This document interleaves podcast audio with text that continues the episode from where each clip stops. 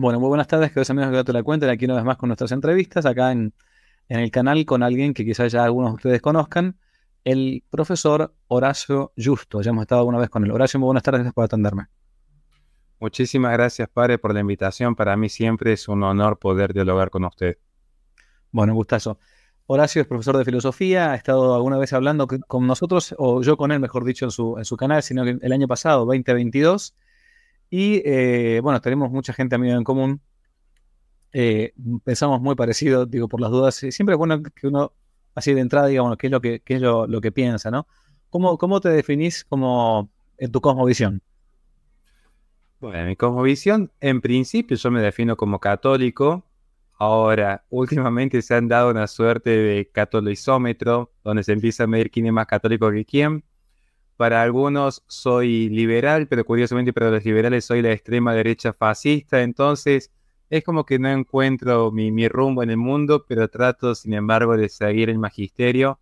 Y es al día de hoy lo que yo siempre le invito a la gente que de manera prudente, cuando emiten un juicio, acá ya sale más quizás el rol de docente, yo los invito siempre a todos los que me siguen, primero, actuar con caridad. Si ven que yo me quedo con carajo, la corrección fraterna en privado la tomo muy a bien. En segundo lugar, que revisen mis libros, mis artículos, mis conferencias y cada uno de mis videos luego de mi confirmación, para ver si en algún momento luego de mi confirmación, que fue hace dos años atrás, en algún punto me ha apartado de lo que enseña el magisterio de la iglesia. Si en algún momento he hecho una defensa acérrima a un capitalismo salvaje, si en algún momento he promovido la atomización del individuo, en algún momento he puesto en un pie de igualdad la unión civil homosexual como el matrimonio que es un sacramento de la iglesia, yo los invito caritativamente a que si emitimos un juicio, sea siempre prudente. Digo porque últimamente se está midiendo quién es más católico que quién, y yo creo que las divisiones nunca son buenas y más cuando se trata entre hermanos de la misma fe. Sí es bueno dividir el error de la verdad, pero habría que ver si este es el caso. Hay un, ortodoxómetro que le llamo yo, pero bueno, eh, independientemente de cómo te perciben y cómo te autopercibís, ya hablando de este tipo de percepciones, em, uno puede decir que tiene una cosmovisión católica, ¿no? Este, después habrá diferencias, como decía Chesterton, que uno se mata a palos por 12 puntos, que son los, artículos del credo, y el resto, este, mejor dicho, se mata a palos por cualquier cosa que no están fuera de, cualquier cosa que están fuera de esos 12 puntos, pero en esos 12 puntos estamos de acuerdo. ¿Por qué me convoco a Horacio Justo hoy? Porque em, acaba de publicar un libro mm, acerca del ecologismo, esta ideología tan pero tan hoy de moda, Hemos tocado en nuestro canal ya alguna vez el tema del ecologismo, el tema del antiespecismo hace muy poquito, estas nuevas corrientes que hay ahora, a mi, entender las que se vienen ahora, los nuevos movimientos modernos. Em, y eh, quería preguntar, eh, comenzar con un punto antes de empezar a hablar del libro. Ayer, ayer, eh, ayer mismo, una jovencita egresada del, colegio donde estoy me dice, padre, entré al CBC, el CBC para los que no son de Argentina es el ciclo básico común, es una especie de lavado de cerebro intelectual que pusieron en Argentina a partir del año 1983, cuando regresó la democracia a Argentina. Y es un año en la universidad pública en que lavan el cerebro de todos los muchachos antes de pasar a, cualquier facultad con algunas materias. Entonces me dijo, una chica bien formada, me dijo, padre, me encontré con una lesbiana, con uno de los movimientos este, veganos y qué sé yo, y me dijo una cosa que no sabía cómo responderle. Que por cada bife de churrasco, de carne, de vaca, de res, que nos comemos, estamos haciendo que el agujero y la capa de ozono se vaya haciendo cada vez más grande por los gases que eso emite, a su vez por el gas metano que cada vez que se tira un gas, una vaca está emitiendo, por eso hay que eliminar la carne. Bueno, no supe qué responderle, padre, porque era como estadística, me apabullaba con las estadísticas. Em, por ese lado viene el tema del libro del ecologismo, esa fue la razón por la cual te pusiste a investigar un poco sobre este tema. Muy buena observación, padre, pero vamos a ir por parte. La verdadera razón que nos mueve a nuestro libro, si bien se vincula, como usted lo plantea, que hay una acción ideológica, política, cultural, mediática, periodística, en tergiversar datos, no decimos que todo lo que se sostiene públicamente sea mentira, porque creer que hay una mentira absoluta, como siempre lo explicamos en la metafísica del mal, es como creer que de repente hay un queso gruyere que es 100% agujero. O sea, ni siquiera tendría sustento en la realidad. Si bien esto nosotros lo abordamos en nuestro libro, padre, nuestro principal objetivo fue tratar de demostrarle a esta parte del mundo occidental que el ecologismo, antes que ser una ideología que emana del cientificismo, es esencialmente una nueva religión principalmente pagana, que toma elementos del panteísmo de Baroque Spinoza, que si alguien no nos entiende, tranquilos, que luego lo iremos explicando con tiempo, nuestro libro está muy detallado de manera accesible, que va a utilizar ciertamente componentes y datos y estadísticas, insisto una vez más, tergiversados por el poder mundial, pero que en última instancia necesita ser una nueva religión. Con esto no queremos decir, cuando nosotros denunciamos el ecologismo, que Paul Ehrlich, que William Bogg, Garrett Harding, Petra Kelly, Dave Foreman, son nombres que muchos no conocen, están explicados como los grandes ideólogos del ecologismo, hayan sido promotores del panteísmo. Es más, la mayoría eran ateos. Lo que sí sostenemos es que culturalmente el sistema necesita que el ecologismo sea una nueva religión para que de esa manera la persona de manera libre y voluntaria rechace la verdadera fe y termine abrazando una falsa religión en la cual se somete y está dispuesta a sacrificarse en su vida, en su libertad, en su propiedad. El sistema utilitarista que plantea Jeremy Bentham, que luego lo va a tomar Peter Singer, por sí mismo no alcanza para justificar que una persona decida renunciar a su estándar de vida. Lo voy a explicar, padre, con, en 30 segundos un ejemplo muy simple, muy concreto para no extender la pregunta. Miren, tomando el caso de su alumna, ella dice, me vinieron a dar datos estadísticas de respecto a cómo una, comerse una red de vaca eh, genera contaminación y esto parece que estaría quemando con una lupa a un pobre cangurito en Australia, como se decía en los 90. Pero, ¿qué, ¿qué diría una persona racional? En última instancia, antes de discutir el dato y cómo se fue generando esta supuesta huella de carbón hace 120 años, diría, ¿cuál es el problema? ¿Cuál sería el problema de que yo simplemente quiera comer un asado? Si eventualmente hoy vemos que el, mundo, si uno observa la medición del océano, es igual que hace 120 años. Es más, hay partes en las que ha subido un poco la marea y hay partes en las que ha bajado. Un ciclo natural de la Tierra. Si vemos la temperatura global, de hecho, hoy no se consume tanta carne vacuna como se cree, y en los periodos de mayor industrialización, que fue en el periodo postguerra mundial, 1940-1970, la temperatura global, según datos de la propia ONU, descendió drásticamente y la temperatura global en los últimos 120 años, 120 años, ha subido solamente 0,8 grados, según mediciones de la propia ONU, cuando el gran salto se da cuando empiezan a tomar la temperatura del océano. Vemos que hay cómo rebatir estos datos. ¿Qué es lo que necesita hacer el sistema?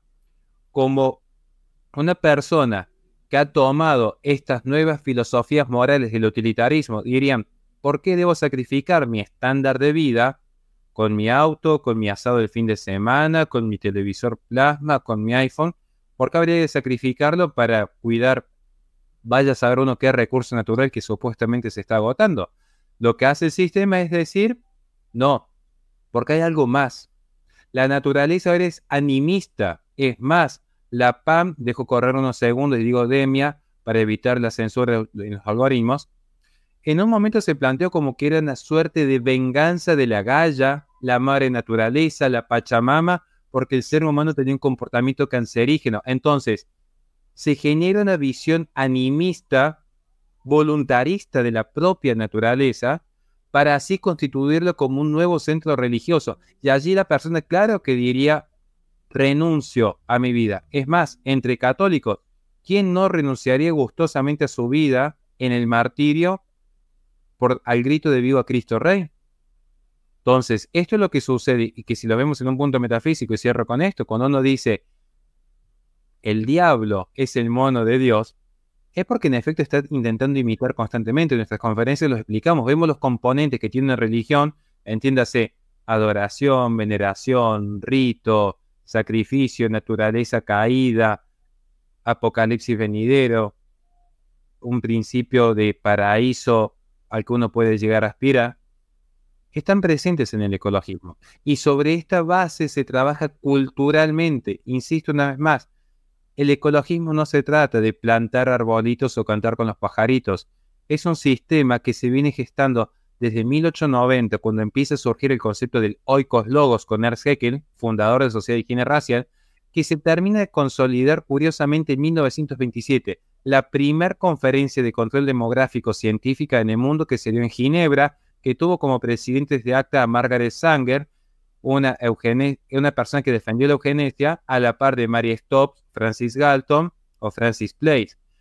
Absorbiendo este pensamiento anglosajón, es que luego se van a dar el resto de las conferencias globales de control demográfico por la preocupación que tenía principalmente el Milbank Foundation como Rockefeller Foundation por el gran crecimiento exponencial que tenían naciones de América Latina y China, según lo que está en las actas. Esto está documentado y a partir de ahí se empieza a utilizar el ecologismo como excusa para mitigar la industrialización y la reproducción de naciones emergentes, que se va a terminar de consolidar finalmente en la Conferencia de Roma 1954, a instancia de la ONU, y que luego se va a traspolar a Belgrado en 1965, cuando se crea finalmente el Fondo de las Poblaciones con el que van a poder financiar los programas de control demográfico, y que ya tiene su máxima expresión en 1974, 1984 y el Cairo 1994.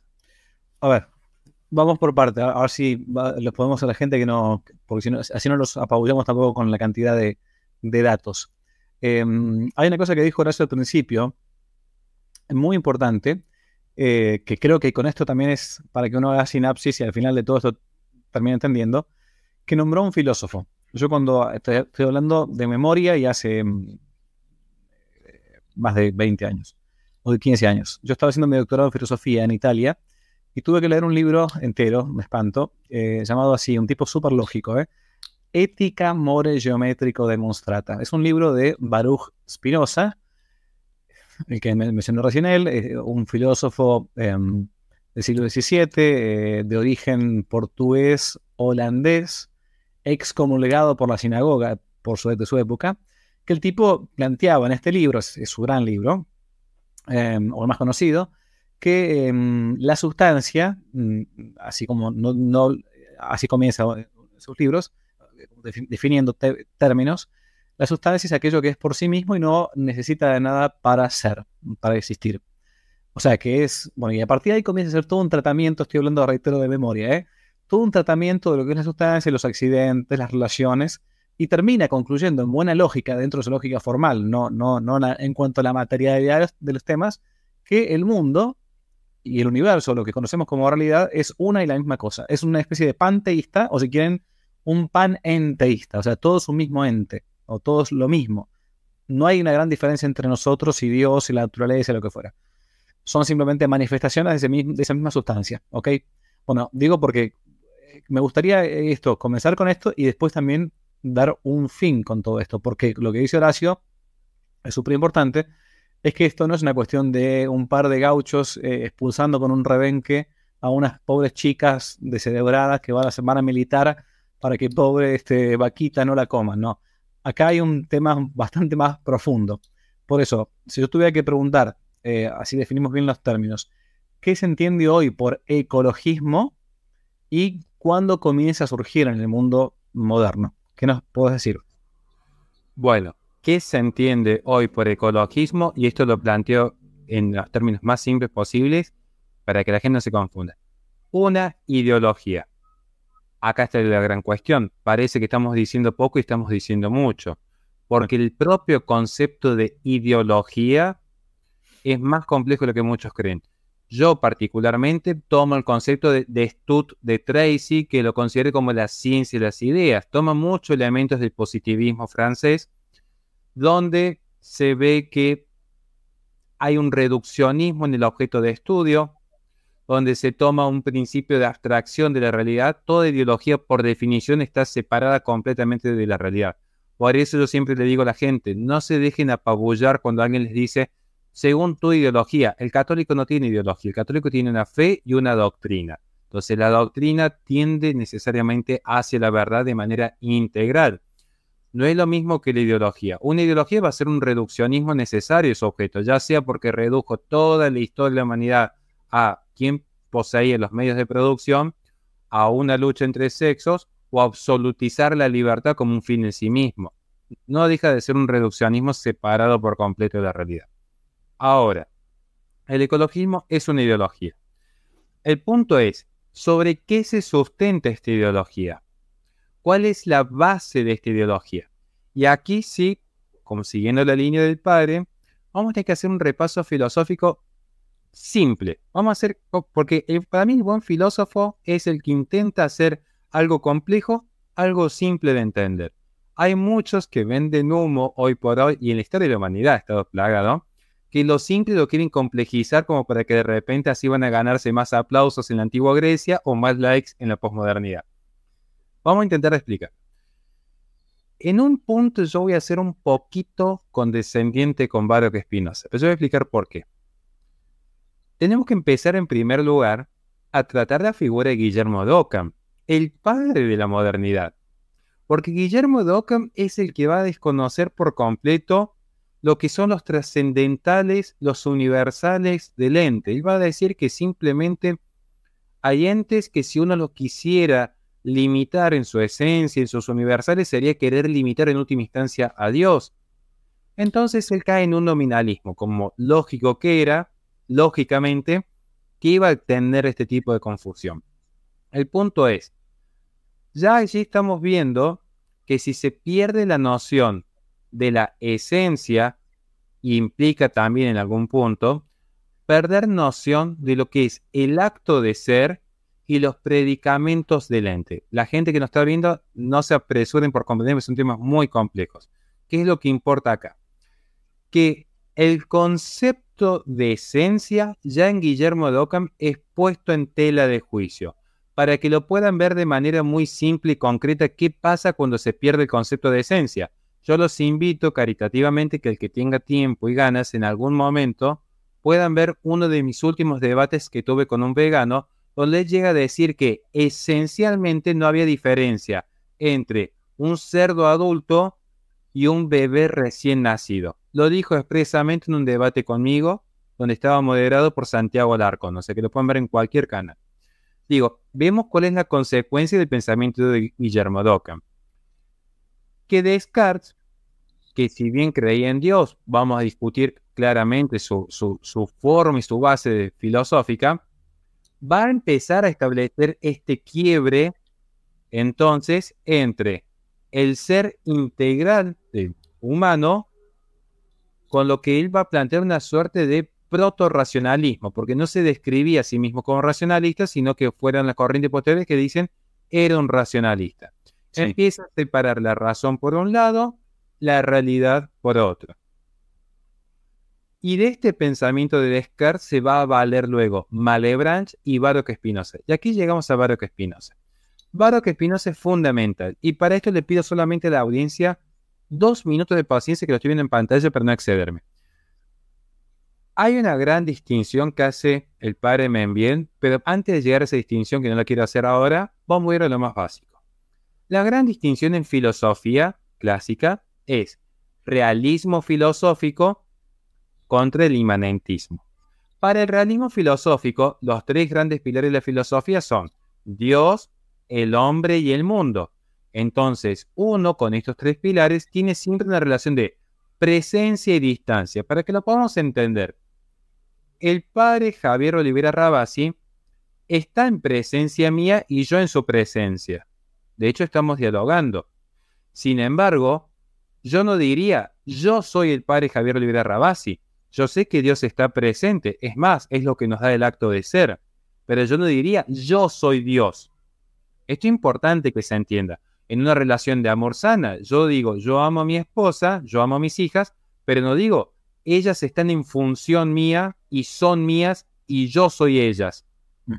Hay presencia y hay distancia.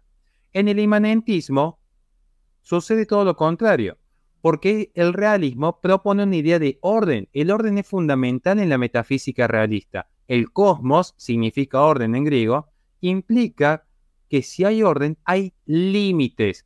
Estoy yo, está mi esposa, están mis hijas, hay jerarquías, hay límites. Atentos al concepto de límites, es fundamental, sobre todo para los que somos creyentes. En Baruch Espinosa, estos límites ya se han roto, porque se han roto las esencias. ¿Cómo se dice de las esencias en metafísica? Uno de los dos conceptos es aquello que limita el acto de ser. La esencia es lo que limita el acto de ser. Uno de los conceptos. Entonces uno diría, bueno, hay un solo ser que no está limitado. Dios es el único ser que no está limitado. Y es el que nos da las esencias. El que yo siendo podría haber sido un caballo, un escritorio, un control remoto. No, soy un humano, ser humano, acto de ser más esencia. ¿Qué sucede con Baruch Spinoza? Baruch Spinoza podría haber tomado dos caminos dentro de su inmanentismo. O pura distancia, para que puedan ver un ejemplo. ¿Cuándo hay pura distancia? Cuando no hay nada ya. Ejemplo, el nihilismo. Autores que pueden estudiar del nihilismo. Schopenhauer, Nietzsche en algunos de sus escritos, aunque un poco confuso y recomiendo prudencia en la lectura, John Paul Sartre, por dar otro ejemplo, Albert Camus, aunque también hay que discutir algunos conceptos de él. Pero luego tenemos cuando hay pura presencia, ejemplos concretos, el monismo. El monismo es cuando todo tiende a ser un solo ente. Ya lo explicó el padre respecto a Baruch Spinoza. Podríamos pensar en Marx, donde la comunidad lo absorbe el individuo. ¿Y saben quién más era monista? Y yo me acuerdo que en una clase una vez pregunté, a ver, alumnos, cuando yo hablo de monismo, ¿qué piensan que es? Y una alumna me levantó la mano y me dijo, es la teoría por la cual el hombre evoluciona del mono. Buenísimo. Y es gracioso, pero hay un punto que... Tiene razón. Pero tenía razón. punto tiene razón. Y aquí vamos a entrar a Haeckel. Porque Haeckel va a tomar conceptos de Baruch Spinoza. Es más, él es fundador de la sociedad monista. Es curioso, la, perdón, me retracto, de la Liga Monista. La Liga Monista en Alemania la funda. Ernst Haeckel toma conceptos radicales de Darwin y los lleva a su tesis de la ecología. Y acá siendo... Ah, claro, monismo mm, eh, viene de monos griego, que todos una misma cosa. Monos es uno, griego, ¿no? Todos una y la misma cosa. Esa es la, la ideología o la doctrina monista, que somos parte de una misma cosa. que Es lo mismo un, un cerdo que un bebé. Ahí está, perdón. Sí. Y no, y le agradezco, padre, porque yo sé que es un poco complejo, pero cuando la, la gente pueda terminar esta entrevista, a mí lo que me interesa es que le quede una idea clara, que para mí va a haber sido un éxito esta hora. Por eso estoy yendo despacio, porque quiero que realmente se entienda el concepto. Sí. Ernst Haeckel, y esto es importante, porque yo sé que hay muchos católicos que a veces de buena intención quieren comulgar ideas ecologistas con ideas católicas. Y es lo mismo que le digo a mis alumnos. Yo, para respetar y cuidar a una mujer, sea desde una empleada cuando tengo que tratar con ella, mi esposa, no necesito salir a una marcha con el cartel ni una menos. Necesito simplemente respetar lo que el magisterio, la verdad revelada y la tradición enseñan. No me tengo que apartar de allí. Me alcanza y me sobra la doctrina para ser un buen marido. Lo mismo sucede aquí. Volviendo al punto, el creador del concepto de ecología, que dice que es la ciencia que estudia la relación de los seres vivos con los recursos naturales y su entorno en la interacción con otros seres vivos, hasta acá parece un concepto netamente científico. El problema es que ya hay una ideología de base, que él toma los postulados de Darwin y los traspola a la interacción social, principalmente en El Enigma del Universo, que es un libro que escribe en 1899. Allí, Ernst Haeckel sostiene que la sociedad ha avanzado y progresado atento a los conceptos. Vayan tomando nota. La idea de progreso, que es una idea raptada de San Agustín por el modernismo revolucionario, él sostiene que el progreso técnico ha sido posible en la modernidad, pero que no hay progreso social porque hay un gran obstáculo en el medio que se llama cristianismo aquella religión que enseña que somos creados a imagen y semejanza de Dios. Para él, el gran problema del cristianismo ni siquiera es este límite moral que pone en los mandamientos nuestra fe. El gran problema del cristianismo para el creador del concepto de ecología es que es una religión que le hace creer al hombre que es libre. Entonces el hombre en esta libertad decide utilizar recursos naturales, decide explotar la tierra, decide producir alimentos, decide extraer minerales. Para él es un problema la libertad. Claro, un, ateo, un monista serio, tiene un problema aquí, cuando tienen que tratar de explicar desde el inmanentismo trascendentales, universales y facultades propias del alma. Mm. Lo que sucede es que para Ernst que y él lo dice expresamente, la historia de la humanidad es la historia de un vertebrado mamífero más. Entonces piensen en cualquier ejemplo de un vertebrado mamífero. Por ejemplo, yo pienso en una vaca en este momento, en un orangutano, en un burrito no habría diferencia en la historia de la humanidad. Y que todos vamos a converger a una única unidad de evolución.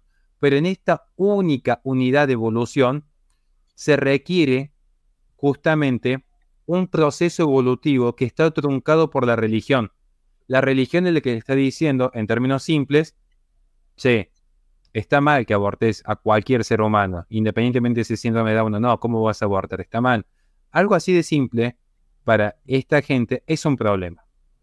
Entonces, vamos a ver que acá, de hecho, hay un pensamiento inmanentista. ¿Por qué? Pensemos de la manera más simple, nuestra querida audiencia. Y también me gustaría poder escucharlo del padre, que sabe muchísimo más que yo. Pero yo pienso en este concepto simple.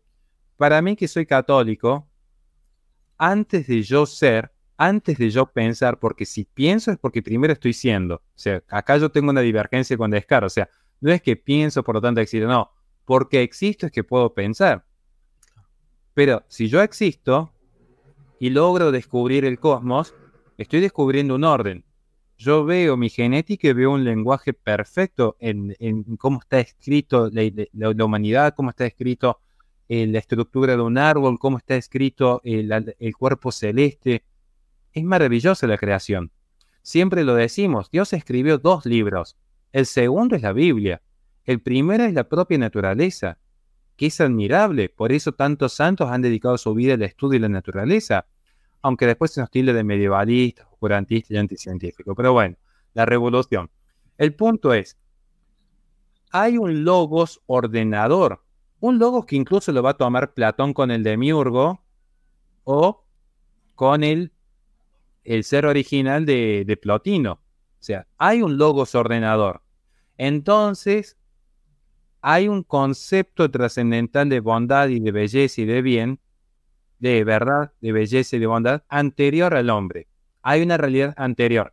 Pero si el hombre evoluciona azarosamente, a mí me gustaría que algún día algún ateo me explique lo que es una causa fin en estos términos. realmente me interesaría escuchar a alguien en un debate serio cómo explican la causa fin. No la hay. Por eso ver que en la modernidad hay tanta física, eh, tanto mecanicismo en la ciencia. Se atiende solamente la causa eficiente. Entonces, si venimos exclusivamente de la evolución, no hay ninguna directiva moral externa al hombre. ¿De dónde proviene lo que es bueno o malo? Del hombre. Entonces, van a ver que hoy cuando se dice que el ser hombre o mujer es una construcción social, que el aborto como bueno o malo es una construcción social, es parte del biopoder, dirá Foucault, es parte de la ingeniería social, dirá algún cientificista, es porque, claro, no hay nada externo que nos determine lo bueno o lo malo. Mm. Es producto azaroso de la evolución y de cómo nosotros nos ponemos de acuerdo. El hombre, al no tener estas esencias dadas, ha roto las esencias. Es como los dioses. ¿Por qué es como los dioses? Porque ya no hay una esencia que lo limite. Aparece el transhumanismo, el poshumanismo, y el ecologismo juega en esta lógica. Porque el ecologismo lo que está diciendo es, somos producto de la evolución y nosotros mismos como especie debemos seleccionar quiénes evolucionan. Por eso van a notar, y con esto cierro, el nivel de cinismo de esta gente. Porque por un lado, entran a la página de la ONU, que lo podemos compartir en vivo y en directo, entran a la página de la ONU y van a notar que están con esas burcas verdes mm. diciendo, apoyamos la diversidad cultural, pero mientras tanto, que ciertas señas no se reproduzcan. Es cínico realmente, son cínicos. Y de esto se trata el ecologismo. Por eso van a ver que William Bogg, Garrett Harding, Paul Enrich han sostenido que incluso organismos supranacionales para resguardar la integridad de la especie no solamente debían procurar el aborto legal, sino incluso la esterilización forzada por parte de organismos supranacionales. esto lo dice expresamente Paul Nerrich en la obra La bomba demográfica de 1968 para el que la quiere investigar. Y perdón la extensión, pare, pero para hacer un recorrido filosófico de cómo se justifica hoy el ecologismo. ¿Cómo está armado el libro? Eh, eh, si uno comienza a ver el libro, el, el ecologismo, eh, digo, ¿Por qué? Porque si la gente llega a escuchar esto y algunos no tienen mm, nociones de filosofía, capaz que se asusta. Digo, no es un libro puntualmente de filosofía. Toca también tema filosófico porque hace falta hacer la introducción. Eh, ¿cómo, uno, ¿Cómo uno podría mm, hacer un pantallazo rápido de qué cosas ha escrito en el libro? Bueno, el libro está dividido primero en dos tomos. Sí. El tomo 2 es muy técnico, que ya se está imprimiendo en este momento. Es muy técnico porque allí sí vemos datos concretos en cinco capítulos respecto a, primero, el cambio climático, si es antropogénico o no. Allí explicamos por qué no es antropogénico según nuestra fuente de investigaciones. En el tomo 2 abordamos lo que es el poder político y los metas capitales en alianza, principalmente cuáles son los grandes capitales protegidos por la ONU, Explicamos también la diferenciación entre contaminación y cambio climático. Y finalmente explicamos los grandes mitos del ecologismo que fueron desde el enfriamiento global de 1980 hasta la gran inundación del 2010. El tomo 1, que es el que ya está disponible, que para nosotros fue una obra de, de mucha investigación, se divide en cinco capítulos. El primer capítulo es estrictamente una explicación de lo que es el cientificismo. ¿Por qué empezamos por el cientificismo? Porque nosotros queríamos destacar y sabemos cómo íbamos a ser criticados la diferencia entre ciencia y cientificismo como ideología. Porque la ciencia es parte de las actividades que tiene el espíritu del hombre en ese hallazgo de la verdad. Porque el hombre no crea la verdad, lo aclaro por enésima vez. El hombre descubre la verdad. Es más, la verdad es la adecuación del intelecto a la cosa. Quiere decir que la cosa precede al intelecto. Entonces, es importante entender que cuando uno critica el cientificismo, critica la ideología que piensa que la sola ciencia por sí misma es el único criterio de verdad. Siendo como cualquier explicación de la sola X, lo que sea, una falacia de, principio de petición. Es como que yo dijese, este libro es la verdad porque este libro dice que es la verdad. Mm. Bueno, algo así funciona el cientificismo. Nosotros decimos la verdad porque solo nosotros podemos decir la verdad. Así funciona el cientificismo. Luego tenemos el capítulo 2. interesante, acoto nada más. Eh, cuando uno habla con un protestante y le pregunta por qué la Biblia es palabra de Dios, la respuesta de él no puede ser tampoco la Biblia es palabra de Dios porque la Biblia dice que es palabra de Dios, ¿no? Nosotros no creemos que la Biblia sea palabra de Dios porque la Biblia dice que lo sea. Creemos que la Biblia es palabra de Dios porque se encuentra en la tradición con T mayúscula que confirma lo que se viene creciendo desde hace dos mil años. Si no, caeríamos de vuelta en la falacia que recién decía Horacio. Perdón. No, y me parece muy buena la, acotación, padre, porque es lo que nosotros queremos demostrar en el primer capítulo, que insisto, es quizás el más denso. Mm. Reconocimos porque, a ver, es mucho más entretenido hablar de izquierda, progresivamente también me resulta más entretenido y divertido, pero que era necesario porque queremos no solamente brindar datos, sino también argumentos de fondo. Y entonces ya en el segundo capítulo les aviso algo. En el segundo capítulo es más divertido. Se lo pueden leer incluso salteado los capítulos, no lo recomendamos, pero lo pueden leer salteado. El capítulo 2 es la esencia política del ecologismo, que para Ignacio, que fue mi coautor y yo, es nuestro capítulo más divertido, entretenido, que más disfrutamos haciendo, el que más nos gustó, porque era empezar a tomar autor por autor. Petra Kelly, pionera del ecofeminismo, fundadora del Partido Verde, donde expresamente dice, tenemos la cita, que mientras el hombre blanco, heterosexual, cristiano y capitalista esté en el poder, se va a seguir desangrando el planeta Tierra. O sea, tenían algunos delirios místicos. Tenemos a Eric Pianca, un gran... Em, no me puedo acordar el nombre técnico, se dedicaba a estudiar las víboras. Eso es lo que me acuerdo patente. Él se dedicaba a estudiar las víboras. Tiene un nombre técnico que no recuerda. Eric Pianca que dijo en una conferencia en una universidad que era necesario que un virus como el E, dejó pasar un poco de espacio por el algoritmo bola, acabara con el 95% de la humanidad. tenemos autores como Peter Singer, que llega a reconocer que incluso hubo una carta masiva que hicieron padres y niños discapacitados en su contra, porque encima es asesor de la ONU en actividad, o sea, no estamos hablando de un Horacio Justo. Peter Singer, los filósofos más estudiados en la actualidad, llegó a sostener en Ética Práctica en 1998 que tiene mayor capacidad cognoscente una vaca adulta que un niño recién nacido, un niño por nacer o un discapacitado mental grave. Por lo tanto, bajo criterios utilitaristas, tendría más derecho a la vida la vaca adulta que un discapacitado mental. Lo dice Peter Singer, el mayor animalista en los últimos años, junto a Stephen Weiss, por citar otro animalista. En, en esto lo que es la esencia del movimiento ecologista, Citamos a pensadores que van desde Michael Lewis, sociólogo brasilero, que plantea que el, ecologismo no es más que la simple negación rotunda del sistema productivo occidental, hasta Herbert Marcuse, principal intelectual de la Revolución del Mayo del 68. Las tres M pintadas siempre fueron Marx, Mao, Marcuse.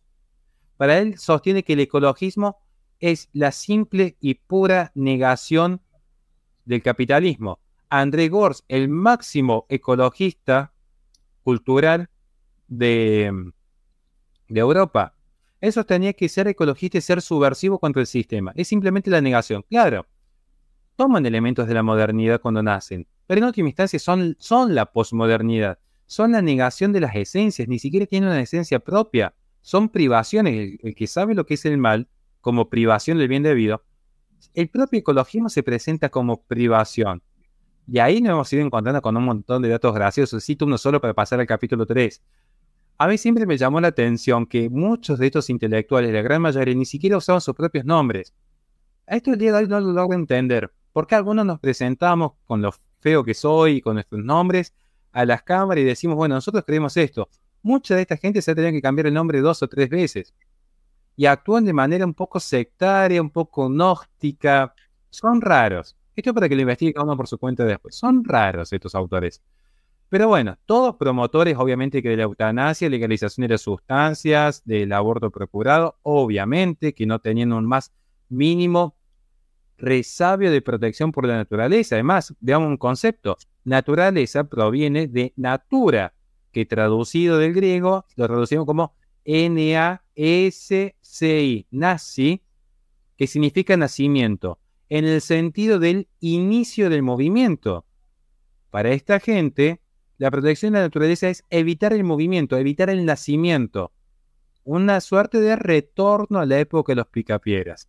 En el capítulo 3, esto le va a interesar a mucha gente que es provida, hacemos un desglose de lo que es el control de natalidad, donde no hablamos desde 1974 en adelante, sino que nos retrotraemos hasta inicios del siglo XX desde la primera conferencia en Ginebra de 1927 hasta las posturas que tomaron pensadores como William Vogt, uno de los primeros ecologistas en escribir al respecto, o Garrett Harding, cuando escribe la obra La tragedia de los comunes. Resumidas cuentas, el problema no es que la élite se reproduzca, sino que la gente pobre se reproduzca. Para ellos, el problema es, y esto lo quiero resumir por si, porque Sé que alguien quizás no pueda comprar el libro, entonces queremos que el conocimiento llegue a todos. En resumidas cuentas, el problema de esta gente es que son como una especie de millennial. ¿En qué sentido? A ellos les encanta vivir en su edificio lujoso en el piso número 20 en Nueva York, comprando eh, carteras Louis Vuitton y teniendo su iPhone, y les gusta ir de vacaciones a una isla virgen y, y paradisíaca. El problema es cuando van a una zona verde hermosa y se encuentran con un hombre que tiene las manos destruidas por trabajar el campo de sol a sol, una mujer que ya tiene el cuerpo un poco deteriorado porque ha tenido 11 hijos y tiene el bebé descalzo y el niñito mayor con los moquitos marcados. Claro, le arruina el paisaje porque viene una casita humilde tomándose un matecito con la leña. Les arruina el paisaje la gente pobre.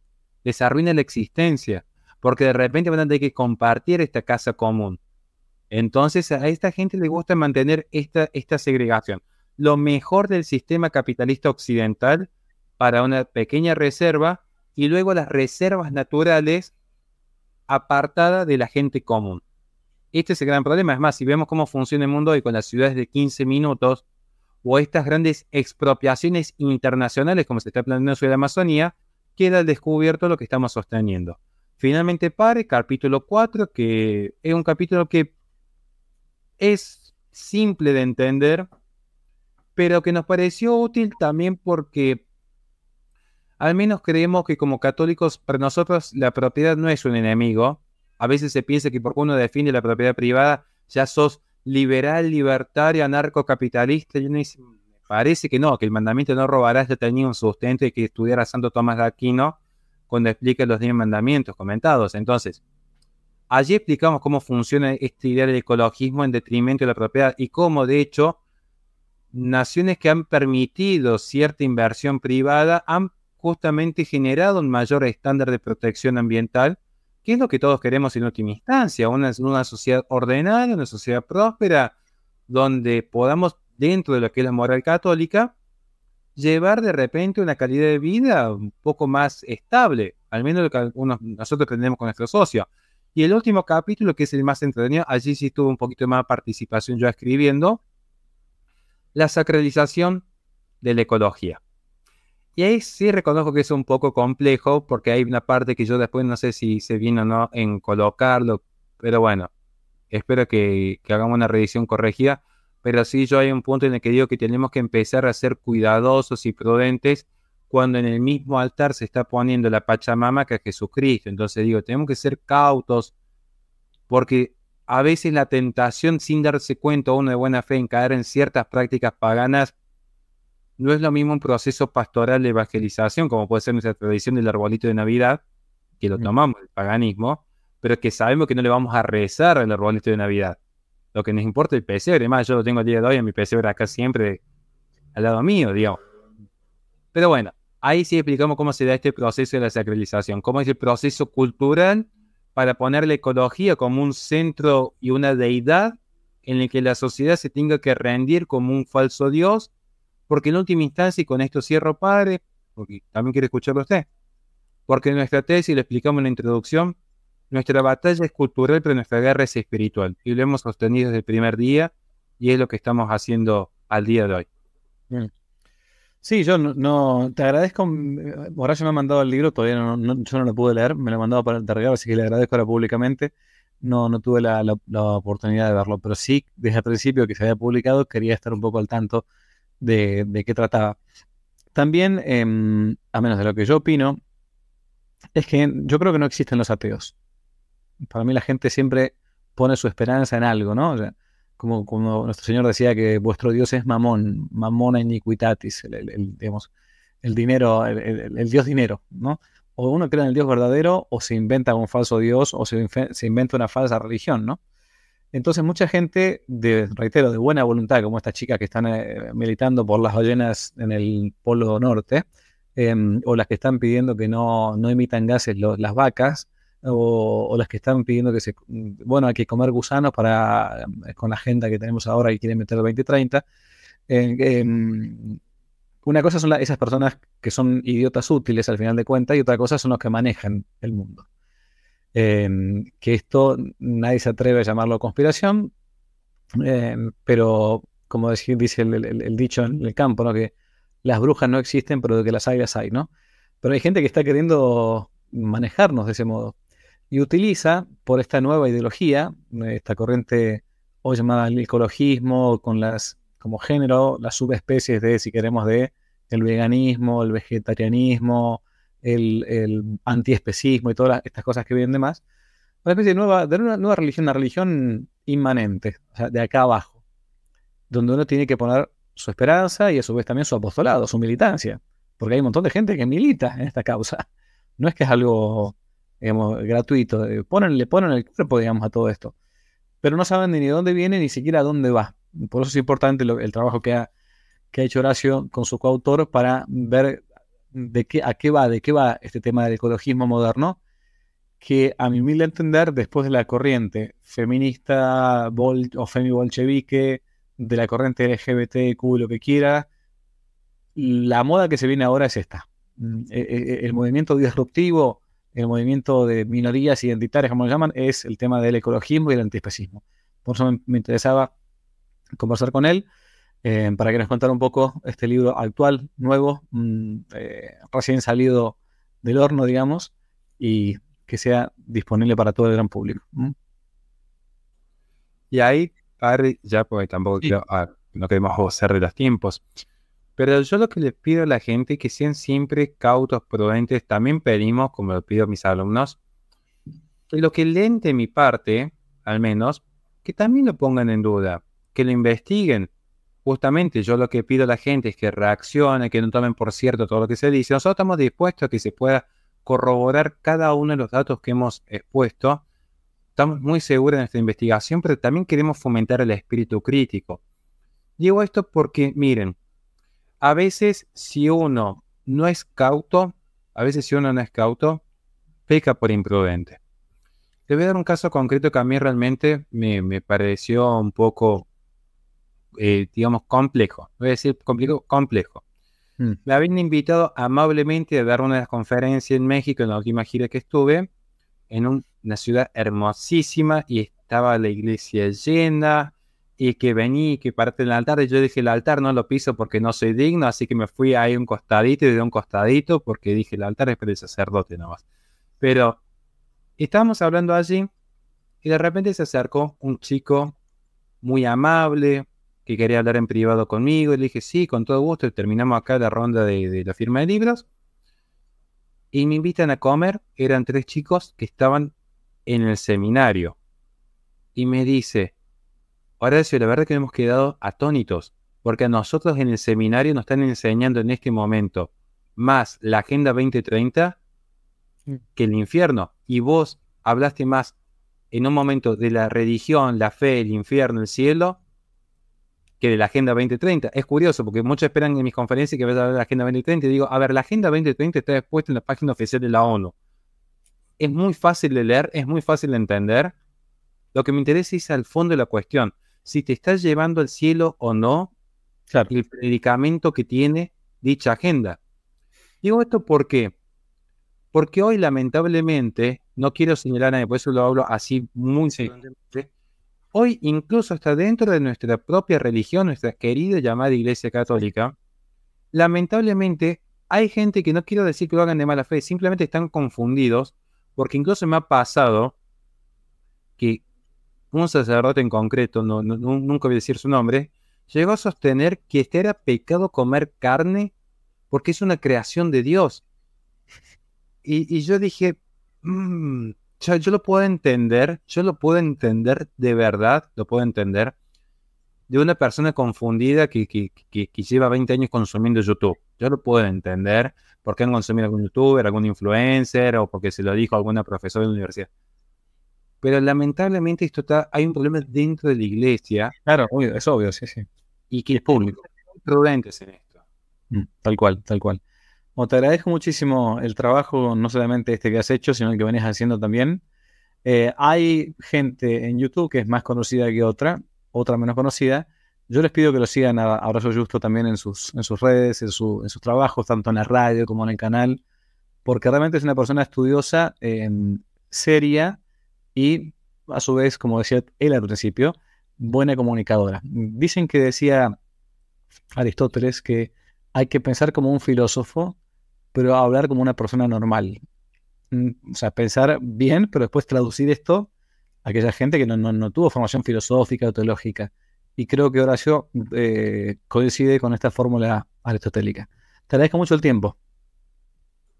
Muchas gracias a usted, Pari, y sobre todo muchas gracias a la audiencia que ha estado aquí acompañándonos esta hora, que, que, esperemos que les sea de utilidad y que sepan que estamos todos aprendiendo, así que también esperamos sus comentarios para tener una retroalimentación y quien todos podamos seguir en este descubrimiento de la verdad. Así es. Dios les bendiga mucho. Mm, adiós. Si les gustó el video, aparte de suscribirse, activar la campanita y comentar, en la descripción de este video se van a encontrar con el link de la plataforma Patreon, un modo concreto de apoyar este apostolado que intenta hacer una contrarrevolución cultural y espiritual. Dios les bendiga y que no te la cuenten.